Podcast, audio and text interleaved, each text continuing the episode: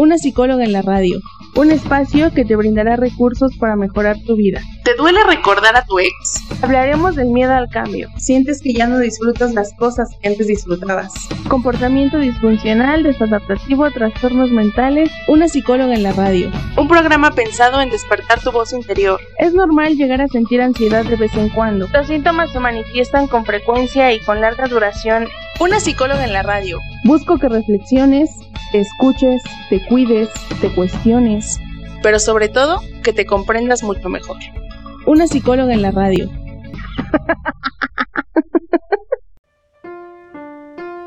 Hola, bienvenidas y bienvenidos a este programa Una psicóloga en la radio. Yo soy la psicóloga Erika García y estoy muy feliz de compartir contigo otra semana en este espacio que te brindará recursos para mejorar tu vida a través de actividades, introspección, sugerencias y herramientas. El día de hoy, 19 de julio de 2021, vamos a hablar del positivismo tóxico. ¿Alguna vez habías escuchado algo al respecto? Porque déjame decirte que cada vez es más común ver mensajes en redes sociales, programas de televisión, y en especial ahorita en estos tiempos de pandemia de COVID-19, vemos a personas o a influencers que nos invitan a tener una actitud positiva. Y aunque sí, es cierto, es importante ser optimistas, no es posible tener una actitud positiva todo el tiempo. Y es que enfocarnos exclusivamente en lo positivo en realidad no es tan bueno como parece. Incluso puede llegar a ser dañino, o bueno, como su nombre lo dice, tóxico. A mí no me gusta mucho utilizar esta palabra de tóxico, pero bueno, vamos a ocuparla en el programa de hoy. ¿Qué es la positividad tóxica? Bueno, se define como la sobregeneralización excesiva e ineficaz de un estado feliz y optimista en todas las situaciones. Y esto es porque resulta de la negación, minimización e invalidación de la auténtica experiencia emocional humana. Así que cuando ese positivismo se utiliza para cubrir, para silenciar, invalidar incluso o hasta minimizar nuestras respuestas emocionales, es ahí cuando se vuelve tóxico. ¿Por qué es malo invalidar nuestra o nuestras respuestas emocionales? Bueno, hay que recordar que las emociones tienen una gran variedad de funciones. Y de las principales está en que nos ayudan a sobrevivir. Por ejemplo, el miedo nos mantiene alerta para movernos de donde estamos y mantenernos alejados del peligro. Aunque culturalmente se nos ha enseñado que estar tristes o estar enojados está mal. Y entonces se nos va inculcando desde la infancia el ocultamiento de nuestras emociones. Porque como está mal visto, pues mejor no lo expresamos. Y lo cierto es que todas las emociones son válidas. Últimamente se ha dado mucho la tendencia de categorizar las emociones por emociones positivas o emociones negativas. Pero lo cierto es que no hay emociones positivas o negativas. No hay emociones normales y anormales. No hay emociones correctas o incorrectas. Solo hay emociones. Todos tenemos emociones. ¿Alguna vez has dicho o escuchado frases como, estás exagerando? Eso no es para tanto. Ay, no seas tan negativo todo saldrá bien. Estas frases o estos comentarios, al decirlo, o al decirlos más bien, estamos transmitiéndole a la otra persona que debe de negar o silenciar incluso cubrir sus emociones, porque no son válidas y según nosotros no vale la pena que las exprese. Hay investigaciones que revelan las desventajas de suprimir y de no expresar nuestras emociones. Parece que existe una relación entre la evitación de la experiencia emocional y los síntomas de ansiedad y depresión. Ahora que ya entendemos un poquito más por qué invalidar nuestras emociones es malo, vamos a revisar por qué ser positivo es malo. Vamos a revisar por qué ser positivo es malo. Hay que recordar que el pedirle a una persona que sea positiva no es la mejor opción. Porque aunque nosotros tengamos la percepción de que le estamos ayudando a esa persona y seguramente queremos que la otra persona se sienta mejor, en realidad no estamos ayudando. Antes del corte te pregunté si tú decías o habías escuchado esas frases de estás exagerando, no es para tanto, no seas tan negativo, todo saldrá bien. Muy probablemente tú lo haces con la intención de que esa persona se sienta mucho mejor pero es que no nos terminamos de dar cuenta que al decir esas frases estamos suprimiendo la respuesta emocional de la otra persona. Y eso es el positivismo tóxico. Así que el positivismo tóxico no es más que una negación de la emoción del otro. En cambio, cuando somos optimistas y realistas, aceptamos que nuestra realidad es dura y que es normal que experimentemos sentimientos desagradables. Eso nos da más herramientas para saber qué hacer y cómo seguir adelante. Se nos inculcó mucho en nuestra cultura latinoamericana a evitar el sufrimiento. Pero es que evitar el sufrimiento también es una forma de sufrir. No es posible que una persona sea positiva todo el tiempo. El ser positivo se puede volver algo negativo. Cuando esto se utiliza para reprimir nuestras emociones, como la, tristeza, el enojo. Y hay que recordar que las personas tenemos un amplio abanico de emociones y aunque muchos deciden clasificarlas como positivas y negativas, recordemos que todas son válidas y todas tienen una función específica, por lo que esta clasificación no debería de existir.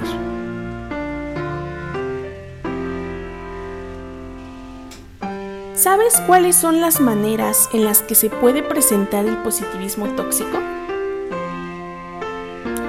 Si no es así, Aquí te lo explico. Por ejemplo, el positivismo tóxico se puede manifestar fingiendo que todo está bien, escondiendo o enmascarando los sentimientos. Sentirse culpable de no tener pensamientos positivos todo el día. Minimizar lo que les pasa a otras personas con frases como todo estará bien, hay que ser positivos o similares. Otras maneras en las que se puede presentar el positivismo tóxico son atacando, humillando o castigando a alguien por expresar que está ansioso, triste, frustrado o cualquier otra emoción que no sea positividad. Cuando ignoras los sentimientos diciendo cosas como, así pasa.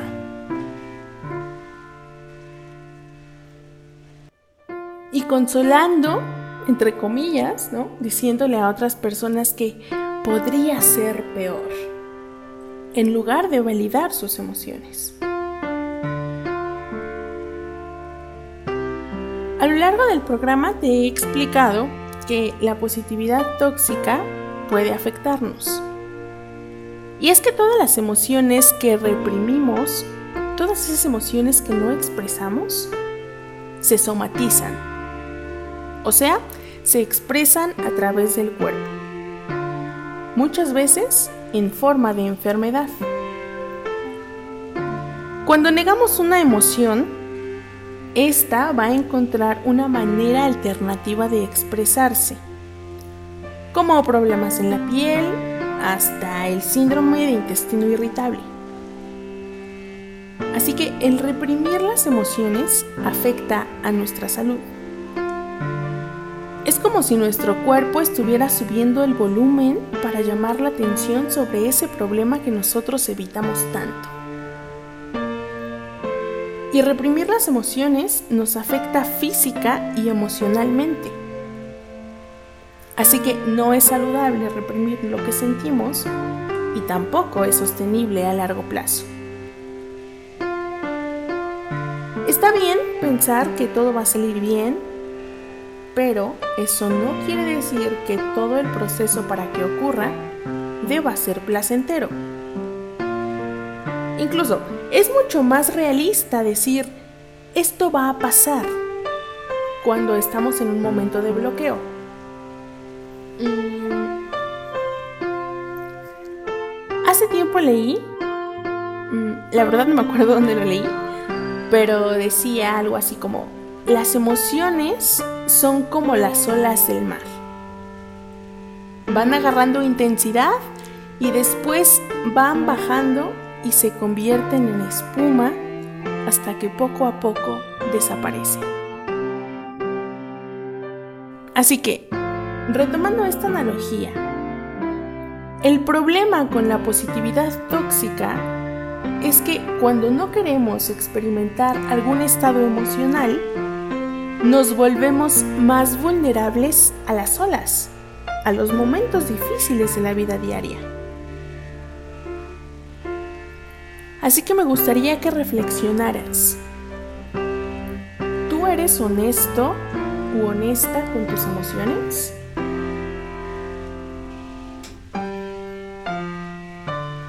Está bien no estar bien. Somos humanos que experimentamos todo tipo de emociones.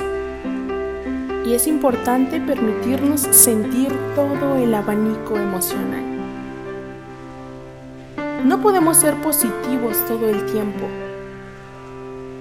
Hay que recordar que todos los excesos son dañinos, hasta los que parecen buenos o saludables. ¿Cómo podemos evitar la positividad tóxica? Hay que ser más honestos, más auténticos, no tener miedo de expresar que estamos tristes, ansiosos, deprimidos, enojados. Cuando reconocemos que nos sentimos mal, nos permitimos la expresión emocional a la par que vamos aprendiendo a ser más resilientes. Con esto no quiero decir que no se trata de no ser positivos. Más bien, hay que validar cómo nos sentimos en cada momento, incluso cuando no nos sentimos bien.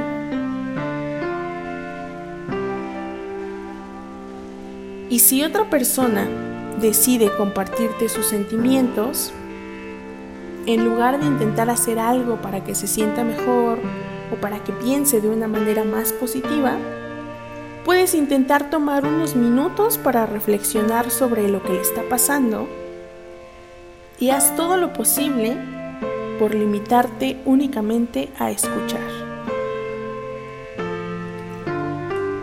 El escuchar a una persona que sufre puede marcar una diferencia en sus vidas. En lugar de decir, no pienses eso, mantente positivo, puedes decir, dime qué sientes, yo te escucho. En lugar de decir, no te preocupes y solo sé feliz, mm, puedes decir algo como, te veo estresado, triste o decaído. cómo puedo ayudarte. En lugar de decir, el fracaso no es opción. Mejor reemplázalo por algo como, el fracaso es parte del éxito. ¿Si notas la diferencia entre un estilo y otro?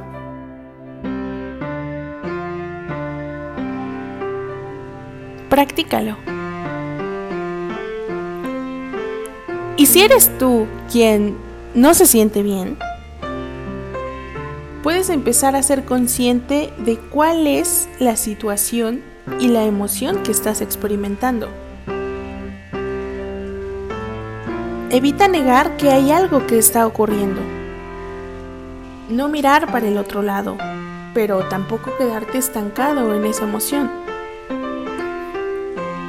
Las emociones nos invitan a leerlas y entenderlas y saber cómo podemos generar un cambio más adelante. No hay que olvidar que todas nuestras emociones son auténticas y reales.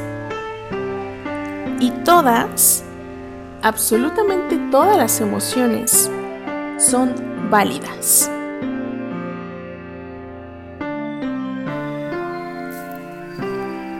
Muchas gracias por sintonizar mi programa Una psicóloga en la radio.